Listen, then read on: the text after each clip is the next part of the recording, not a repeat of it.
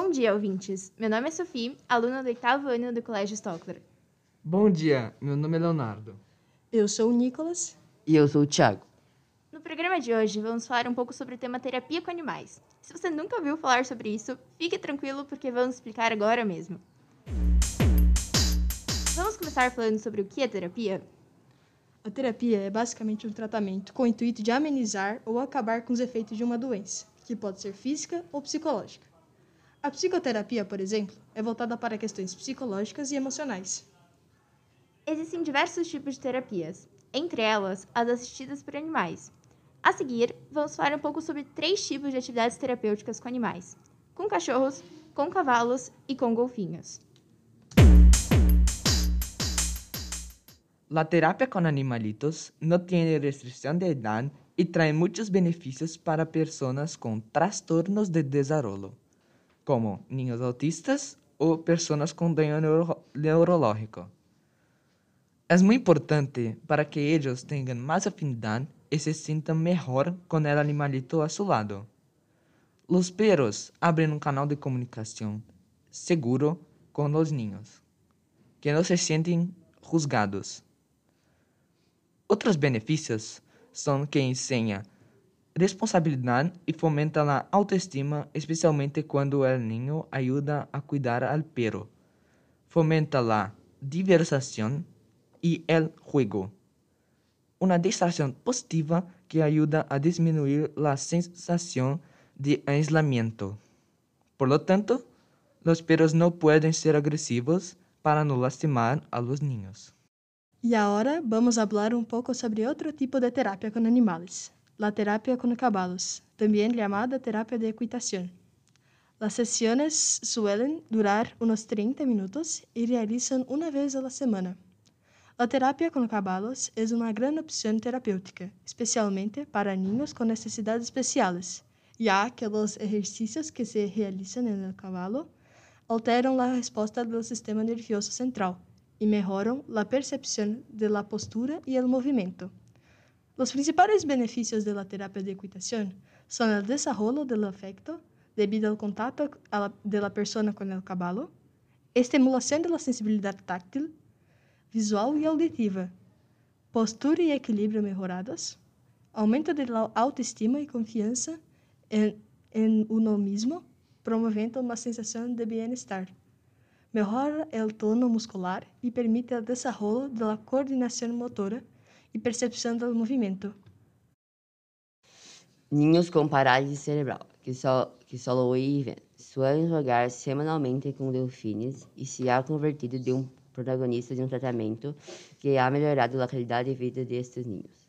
Os mamíferos marinhos respondem movendo o sino em anseio de aprovação e movendo as aletas pectorales mientras aplaudem además de hacer piruetas em água, o que provocam risos de, de, em los niños que participam desse projeto de tratamento. O tratamento é, abarca dessas atividades de debujo da silhueta de animal hasta jogar com os animais do estanque. E agora vamos falar um pouquinho sobre a história dessa modalidade de terapia. Ela surgiu no final do século XVIII, na Inglaterra, e foi proposta por William Tuke. Começou em um hospital psiquiátrico e, vendo os resultados, começou a ser mais utilizada. Agora vamos ter uma participação especial da doutora Cecília Branco, educadora e psicanalista especializada em terapia assistida por animais. Bom, Cecília, como você conheceu as terapias assistidas por animais e o que te despertou interesse por elas? Bom, sobre a primeira pergunta, qual a minha formação, como é que eu conheci a terapia assistida por animais, como me despertou interesse esse tema. Bom, eu sou formada em artes plásticas, é, em pedagogia, tenho algumas especializações e também na área de psicanálise, né? Tenho formação em psicanálise. Eu conheci esses projetos no ano 2000. Uh, havia um só projeto, um grande projeto, é, dando, tendo início aqui no Brasil, mas a gente tinha notícias de projetos no mundo inteiro. Na verdade, eu, eu conheci é, os primeiros projetos através do meu marido, que era um psiquiatra e psicanalista, E por acaso, no começo do, do ano, dos anos do, da, da, década de 20, né, do ano 2000, 2002, ele começa a ter os primeiros sintomas de uma doença degenerativa que até então não se sabia qual era, né? E como ele era médico, então acho que buscando é, algumas alternativas em revistas científicas, ele acabou descobrindo alguns projetos que eram feitos com a raça Golden Retriever, que nós tínhamos em casa, inclusive, né? E eram projetos em que os cães, de alguma forma, agiam de forma terapêutica com pacientes portadores de, de uma doença degenerativa que é o Alzheimer. E aí eu comecei a ter muito interesse, porque como a gente tinha alguns trabalhos, né? Ele tinha alguns trabalhos em hospitais psiquiátricos, enfim, na própria Escola Brasileira de Psicanálise, eu fui desenvolvendo algumas pesquisas em relação ao trabalho com animais. E, e, descobri que no mundo inteiro haviam vários projetos que usavam animais como mediadores de tratamento. Hum. E, coincidentemente, uh, havia um, digamos, um fundador, um primeiro fundador, né? Uh, e que mais para frente eu descobri que era um psicólogo que fazia parte de um grupo de estudos do Jung, onde a Nise da Silveira é, também participava, que foi uma grande psiquiatra brasileira e que humanizou muito os tratamentos com os esquizofrênicos, psicóticos, enfim. E, e aí você, eu fui construindo esse trabalho, né? Fui através de outros projetos que também usavam cães na Colômbia, no Chile, nos Estados Unidos, principalmente, na Inglaterra. Então a gente foi percebendo que havia assim, uma entrada e uma resposta maravilhosa de diversas patologias com os trabalhos com cães, inclusive com crianças com deficiência é, não só de autismo, enfim, Asperger, como também crianças com dificuldades de aprendizagem, crianças com dificuldade de leitura e escrita, é, de socialização e como os cães interagiam de forma positiva nos tratamentos terapêuticos. É, acho que eu respondi já a sua primeira pergunta. Como surgiu a iniciativa do projeto Doutor Cão? Houve alguma inspiração?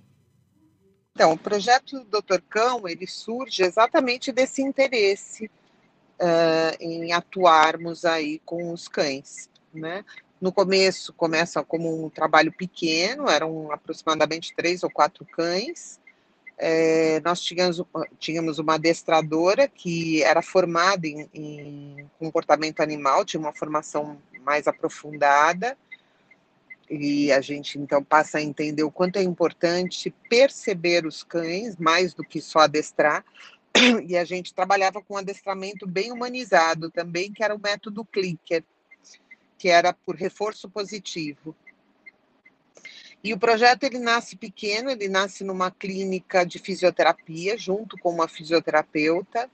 E os primeiros pacientes, um era um, um adolescente é, portador de um acidente neurológico de nascimento, e a outra era uma paciente de AVC, de aproximadamente 50 anos de idade, que sofre esse, esse derrame, e a gente começa a perceber que situações onde ela apresentava muito medo, é, de falta de equilíbrio nos exercícios de fisioterapia, quando o cão participava, né, e a gente adestrava ele para participar, é, tinha uma resposta muito positiva. A pessoa esquecia o medo, né, e conseguia fazer todos os exercícios de forma bem, bem positiva, bem proveitosa.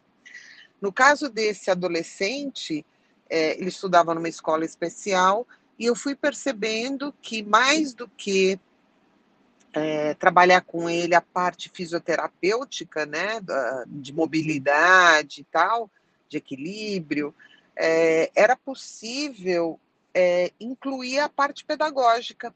Então, ele tinha algumas dificuldades na matemática, com algumas operações. Então, com o adestramento, assim, a gente meio que dizia que ia adestrar os cães junto com ele. Nessa participação, fazia parte do trabalho ele colocar no concreto as operações matemáticas. Então, propositalmente, os petiscos tinha eu apresentava poucos petiscos, então a gente tinha um certo número de, de adestramentos, como é que a gente ia dividir esses petiscos. Então, ele, come, ele começou a fazer essas operações de forma concreta. E também foi extremamente positivo. É, daí para frente, a gente começou a introduzir esse trabalho num hospital psiquiátrico, com pacientes drogaditos, é, depressivos, é, psicóticos, também com um efeito extremamente positivo, e aí a gente usava os cães para socializar, é, para exercitar os pacientes, é, como uma forma mesmo de, de explorar esse universo, né? E, inclusive tirando os pacientes da clínica através dos animais. E assim, aí é um, um um trabalho tão amplo que eu não sei se eu conseguiria assim é, limitar em pouco tempo a amplitude desse trabalho, assim, todas as consequências, os desdobramentos que eram incríveis. Por exemplo, pacientes em que as famílias abandonavam no hospital psiquiátrico e quando souberam do projeto Doutor Cão e da participação do paciente, quiseram se incluir nesses nesses projetos, participar junto, porque é isso, os animais, eles têm essa possibilidade, né, de tocar mesmo o ser humano, né? Eles despertam uh, o que há de melhor no ser humano, obviamente, quando ele está disponível para isso, né? Então, foram muitas coisas positivas. É, uma, um outro trabalho que a gente fazia era dentro do hospital Municipal do Mandaqui, né? É um hospital público enorme e a gente fazia todo um trabalho dentro da pediatria. Então, tanto das crianças hospitalizadas, é, como das crianças que moravam nas UTIs pediátricas, crianças com total impossibilidade de estarem em suas casas. Então, imagina, a gente fazia todo esse trabalho junto com os cães, e isso é, tinha respostas orgânicas mesmo, que os médicos acompanhavam, enfim. Então, tem aí uma amplitude gigantesca nesse trabalho. Havia um treinamento especial para os animais que participavam do projeto e para terapias com animais em geral? Os animais que participam desses projetos, sim, são animais escolhidos, diferente um pouco daquilo que acontece com os animais que são preparados para acompanhar, por exemplo, os cegos, ou animais que são preparados para acompanhar é, pessoas paraplégicas, né? E aí é um, é um, um, um treinamento muito específico. E o cachorrinho, geralmente, já de pequeno, ele já é selecionado ah, por algumas características que ele já apresenta para esse tipo de trabalho, porque esse é um, é um cãozinho que tem que ser extremamente bem, bem conduzido, bem preparado durante toda a vidinha dele para que ele se torne um cão adulto e que possa acompanhar esse tipo de paciente. Se você olhar na internet, você vai ver cães que abrem gaveta, colocam roupa na máquina de lavar, tiram a roupa, é, pegam agasalho, é, tocam o telefone de emergência. Então, assim, são cães preparados mesmo para esse tipo de, de paciente. Então, esses têm um treinamento mais rigoroso, né? E, e desde cedo eles precisam ser avaliados e conduzidos da forma adequada para se tornarem um cão, se tornarem cães adultos que forneçam segurança, né? porque eles não podem se distrair com nada na rua, enfim, né, é um treinamento bem, bem mais é, focado mesmo para esse perfil de, de público. Os cães de terapia assistida, eles geralmente eles são avaliados, eles podem ser avaliados até na vida adulta. Tem cães, por exemplo, que não tem nenhum perfil. Ai, meu cãozinho é um amor, nossa, ele é super doce, só que ele é tão mimado que é aquele cão que, se alguém chegar perto é, do seu dono, vai latir. É um cão que se assusta, é um cão que não gosta de ser machucado. Esse é um cão que não serve para esse tipo de trabalho, né? Em hipótese alguma. Os cães são preparados para fazer todas aquelas coisas é, que, que, se conhecem em adestramento. Senta, deita, rola, é, arrasta, anda para trás, anda para frente, é, fica sentadinho. Mas eles também são preparados para um carinho mais abrupto. Então, por exemplo, a gente preparava assim, fazendo carinho, mas com força, sabe? Assim, de puxar às vezes o pelo. Para quê? Para que ele não entenda isso como uma agressão, porque os cachorros são também têm instintos, então eles podem reagir instintivamente, o que não é, é esperado num, numa visita, por exemplo, num hospital ou com crianças autistas, enfim. Então há todo um treinamento, sim, e somente um conhecedor Uh, por isso que os projetos têm que ter alguém responsável que conheça muito de comportamento animal para fazer essa seleção, para acompanhar todo o adestramento desse animal e permitir que ele faça parte das visitas. Uau, Cecília, não fazia ideia da profundidade do planejamento por trás desse tipo de terapia. Achei muito interessante, principalmente a parte do adestramento. Muito obrigado, doutora, pela sua participação. Javier Gonzalez, um menino de 10 anos que tem movimentos limitados por causa de uma paralisia cerebral. Costuma brincar semanalmente com os golfinhos Shinano e Coral, personagens centrais de um tratamento que melhorou a qualidade de vida do garoto.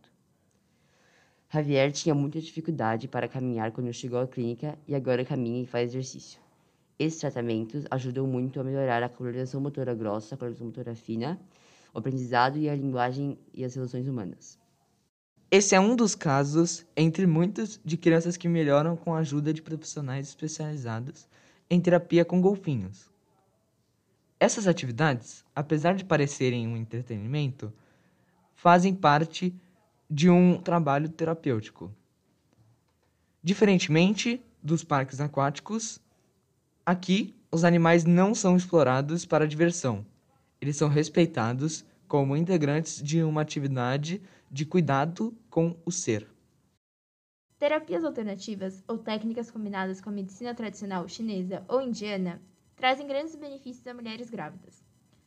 Algumas dessas técnicas percorreram o mundo ao longo dos anos, sendo conhecidas e familiares para quase todas as mulheres que querem viver sua gravidez com acompanhamento holístico.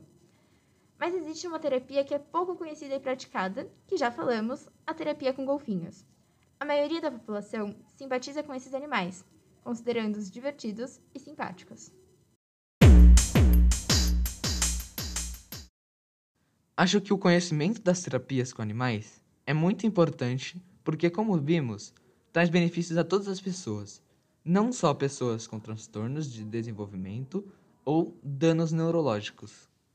Eu, por exemplo, não conhecia e achei muito interessante aprender sobre isso. E espero que você também tenha gostado. E obrigado pela atenção. Graças por la atenção. E nos vemos no próximo podcast. Adiós!